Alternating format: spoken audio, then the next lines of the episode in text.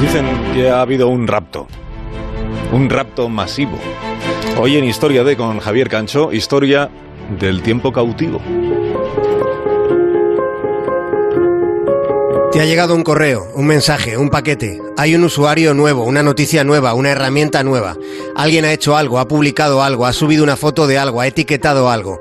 Tienes cinco mensajes, 20 likes, 12 comentarios, 8 retweets. Hay tres personas mirando tu perfil, cuatro empresas leyendo tu currículum, dos altavoces inalámbricos rebajados, tres facturas sin pagar. Las personas a las que sigues están siguiendo esta cuenta, hablando de este tema, leyendo este libro, mirando este vídeo, llevando esta gorra, desayunando este bol de yogur con arándanos, bebiendo este cóctel, cantando esta canción.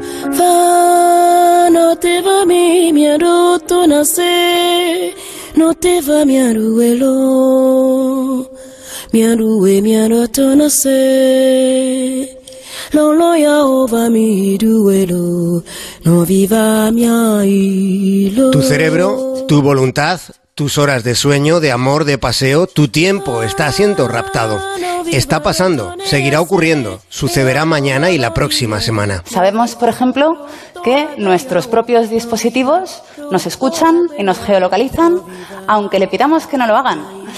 Sabemos que nuestra cara y nuestra voz se utilizan para entrenar algoritmos de reconocimientos biométricos que nos identifican incluso sin nuestro consentimiento y sin que lo sepamos. Se llama Marta Peirano, es española y ha mirado el cerebro de la bestia por dentro. Lo ha conseguido a pesar de que la bestia tiene dueños y sus dueños son muy poderosos, son los más poderosos. Para alimentar el cerebro de la bestia, sus dueños tienen trabajando en las redes neuronales del sistema a los mejores cerebros del mundo. Lo hacen para aumentar su poder mientras nosotros les estamos entregando lo más importante. El precio de cualquier cosa es la cantidad de vida que ofreces a cambio. Esa es la advertencia que hace Marta Peirano sobre el gran asunto, sobre algo que la bestia está preparando. Podría estar preparándose una dictadura, una nueva, distinta, desconocida hasta ahora. La bestia tiene un puesto de vigilancia en cada una de nuestras vidas. Los tentáculos de la bestia nos succionan con los móviles que llevamos hasta el baño, con las Smart TV, con los altavoces inteligentes, con las suscripciones a Netflix, Apple, Amazon y a todas las otras. Ellos quieren que les dediques el mayor tiempo posible, porque de ese modo estás generando los datos con los que cada día irán siendo más poderosos. Las aplicaciones más utilizadas se basan en un señuelo adictivo, un camelo parecido al de las tragaperras.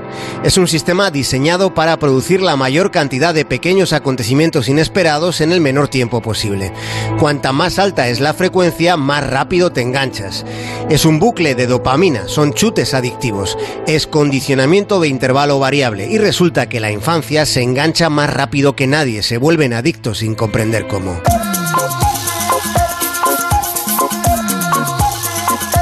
Vemos en una terraza a familias enteras pegadas al móvil tratando de gestionar su propia adicción. Marta Peirano recuerda algo interesante. Sabemos que la heroína es mala y que las tragaperras también lo son. Pero lo que la bestia nos está dando resulta todavía más adictivo.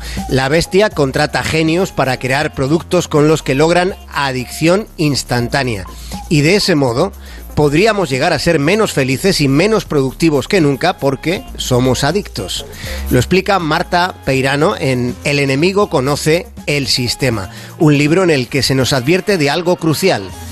Nos están hackeando el cerebro, están hackeando el cerebro de tus hijos.